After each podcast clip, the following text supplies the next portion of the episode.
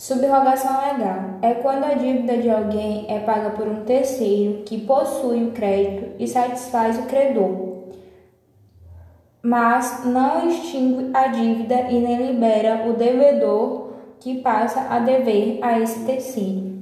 Ocorre o pagamento com subrogação, ou seja, pagamento com substituição de sujeitos no polo ativo da relação obrigacional. Caso de subrogação legal.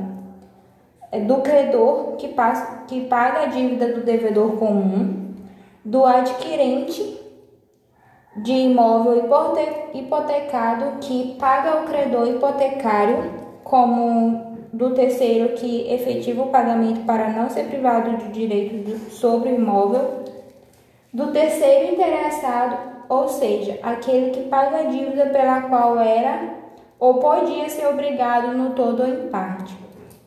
Ou seja, toda vez que houver raftum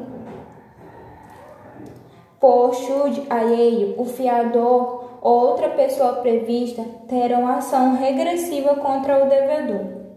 Porém, quando se trata do pai pagar a dívida, não há ação regressiva contra o filho caso seja menor de 18 anos pelo ato ilícito praticado pelo mesmo naquele momento.